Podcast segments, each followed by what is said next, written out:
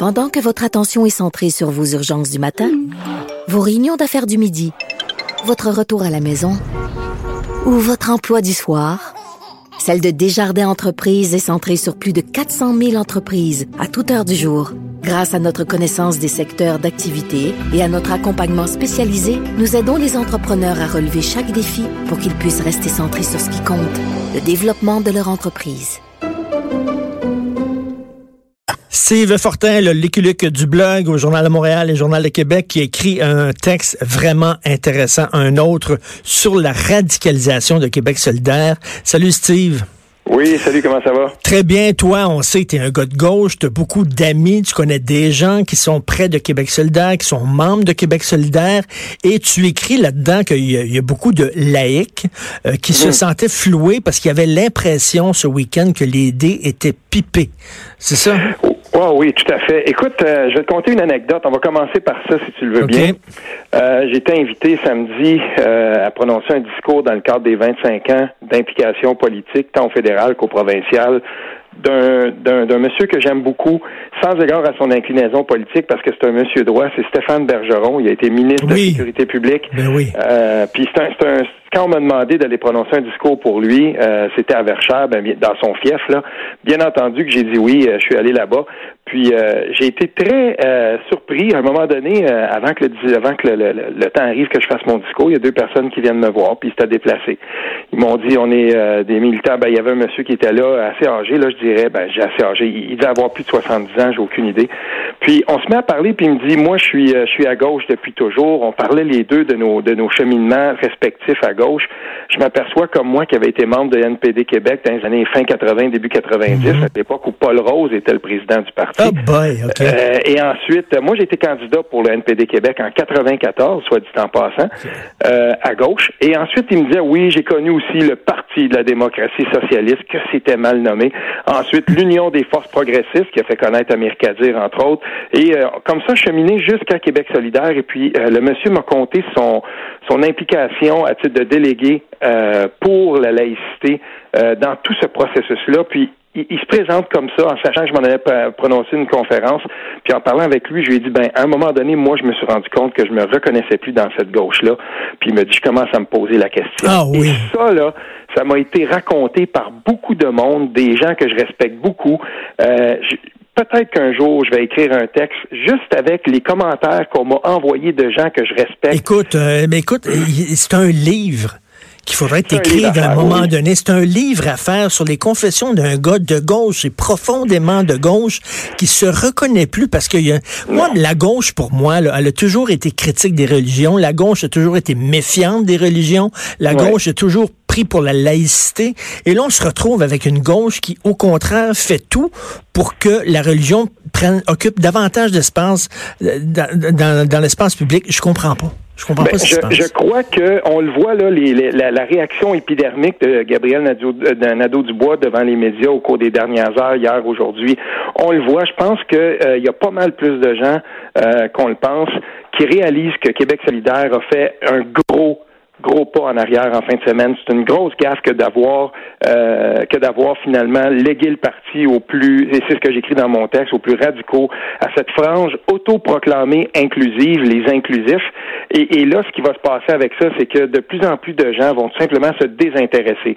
Petit bémol, par contre, on j'ai parlé à beaucoup, beaucoup de gens, euh, de gens qui sont déçus de ce qui s'est passé, de gens qui ont refusé de se présenter à ce Conseil national-là parce qu'ils s'étaient fait insulter, parce qu'ils s'étaient fait traiter de tous les noms ah, oui. qu'il avait défendus. Oui. Et ce matin, euh, tu l'as peut-être pas vu, mais j'ai partagé sur les sur les réseaux sociaux une lettre qui a été écrite euh, par le, le, le, comité laïcité de Québec solidaire.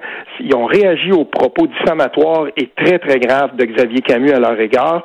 Et et, là, ce qui arrive, c'est que on voit qu'il y a vraiment là, il y a, un ressac, mais personne ne m'a encore dit, tu sais, il n'y a pas eu de gros mouvements de gens, on quitte Québec solidaire. C'est pas comme ça que ça se passe. Les gens, ils, vont, donc moi, la plupart des gens m'ont dit, on réfléchit. Je vais mais, mais non, mais là, ils se sentent plus, ils se sentent plus à l'aise dans ce parti-là, et j'imagine qu'il y en a qui vont en tirer leurs conclusions et s'en aller au PQ, parce que là, on pensait, on pensait qu'il y avait une migration des péquistes vers Québec solidaire, mais finalement, ça va être l'inverse. Ben, on, va voir parce que il y, a là, et c'est ce que je disais dans ma conférence samedi, parce qu'il y avait, j'étais devant une, assemblée de, de samedi, et puis c'est ce que je disais à ces gens-là.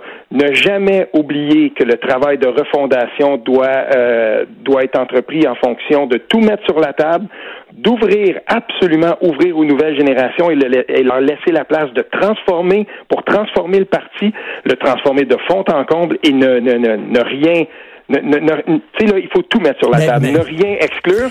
Et surtout euh, regardez ce qui se passe dans la conjoncture politique parce qu'il y a certainement les plaques tectoniques changent, bougent et on va voir ce qui va se passer. Mais oui, il va y avoir une ouverture. Là. Steve, moi j'aurais pu vivre, regarde, avec ce discours-là, euh, en disant, mettons, je me mets dans la peau de quelqu'un de gauche qui se hmm. dit sont allés trop loin le gouvernement. Ok, ça, ça aurait pu être le discours de Québec solidaire. Monsieur Legault est allé trop loin en appliquant ça, par exemple, aux professeurs. Nous autres, on trouve que c'est vraiment exagéré, mais on, continue de, dire que Bouchard-Taylor était, était la, position acceptable. Là, Gabriel Nadeau-Dubois, ce matin à LCN, il dit ils sont allés tellement loin de leur banc, le gouvernement, qu'on n'avait pas le choix qu'aller loin, mais de l'autre côté. Ben non, il aurait pu continuer à défendre Québec, à défendre Bouchard-Taylor. Je comprends pas. la conclusion de mon texte hier, c'était que heureusement, et c'est un acquis appréciable de notre société, les Québécois ne sont jamais dans les extrêmes, ni à gauche ni à droite. Et c'est pas vrai que le gouvernement, euh, euh, le gouvernement Legault est allé tellement loin. Ça, c'est faux. Le gouvernement Legault a proposé une, euh, a proposé une solution, une solution, je crois. Tu sais, on le voit dans les sondages qui sont là. Il y a bien des gens qui auraient préféré qu'il aille plus loin.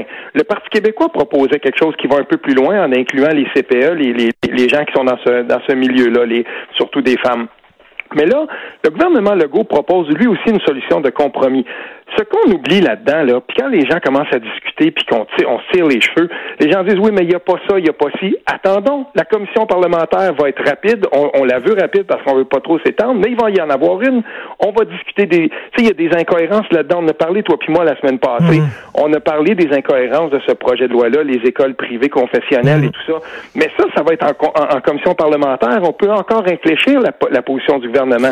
Ce que Québec solidaire a fait en fin de semaine, c'est que c'est exclu des commissions parlementaires parce qu'il est tellement radical qu'il va se présenter là, puis absolument rien à dire parce que sa franche radicale lui a coupé toute l'herbe sur le pied pour être capable de négocier avec le gouvernement. Et ça, ces gens-là se disent, nous, on est la véritable opposition Mais moi, je suis très, très, très déçu de l'aile parlementaire de Québec solidaire. Moi, je croyais que les députés, ceux qui siègent en Chambre et qui représentent Québec solidaire, auraient défendu plus la position traditionnelle du parti, c'est-à-dire Bouchard-Taylor. Ils ont été extrêmement discrets. Mai 2017, euh, Richard, je, l'ai déjà évoqué à ton micro, mai 2017, à ce moment-là, Québec solidaire a trois députés. On ne veut pas discuter de faire des alliances avec le Parti québécois. On veut discuter de la possibilité d'entreprendre juste des discussions pour le faire. Deux des trois députés, euh, GND, Gabriel Nadeau-Dubois et Amir Kadir, sont pour. Manon Massé représente l'autre courant, celui qui est, qui est allergique au PQ. Ce qui s'est passé, les deux députés, tu sais, je veux dire, c'est quand même 66, quelques pourcents de, non, les deux députés qui étaient pour se sont écrasés. On a vu ce qui s'est passé. Les, les sont devenus des mécréants. Ça a viré à la foire d'empoigne. Et puis, toute personne qui aurait voulu défendre cette option-là euh, et, osait même plus se lever. Mais la fois, là, ce qui s'est passé en fin de semaine, c'est que les gens avaient appris de ça. Quand, devant la frange radicale du parti, il y a bien des gens qui ont décidé de tout simplement pas se présenter. Et c'est ça qui s'est passé. Donc, les, les, on, parle là, de, de, de l'équipe parlementaire de, de, Québec solidaire. Ben, elle ne vaut rien devant les plus extrémistes dans ce parti-là, parce que ce qu'on voulait éviter chez Québec solidaire, c'était que le parti éclate, parce qu'il y avait vraiment un réel danger. C'est pour ça que j'ai écrit mon texte hier. Il y avait vraiment un réel danger. On s'est dit,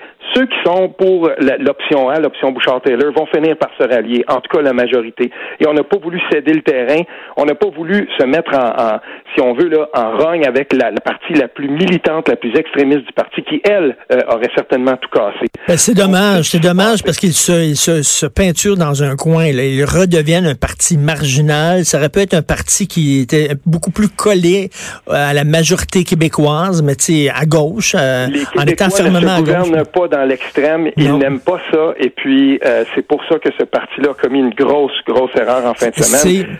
Je, vais te parler, je vais te parler rapidement du PQ parce que tu sais, on a vécu une journée historique euh, avec le dépôt de ce projet de loi-là parce qu'enfin, euh, on arrête de parler puis on agit. Un gouvernement qui agit. Puis en regardant ça, je me suis dit, maudit que le PQ aurait pu, le PQ là, c'est le PQ qui aurait pu porter ça. Tu sais, quand, quand la CAC leur a tendu la main en disant, faites un, on est prêt à faire un compromis puis on va embarquer avec vous autres. Le PQ qui était au pouvoir aurait pu dire, regarde, oui, on signe ça puis on dépose la loi sur la la laïcité. On fait un compromis avec la CAQ, puis c'est fait. Ils ont voulu aller en élection avec ça.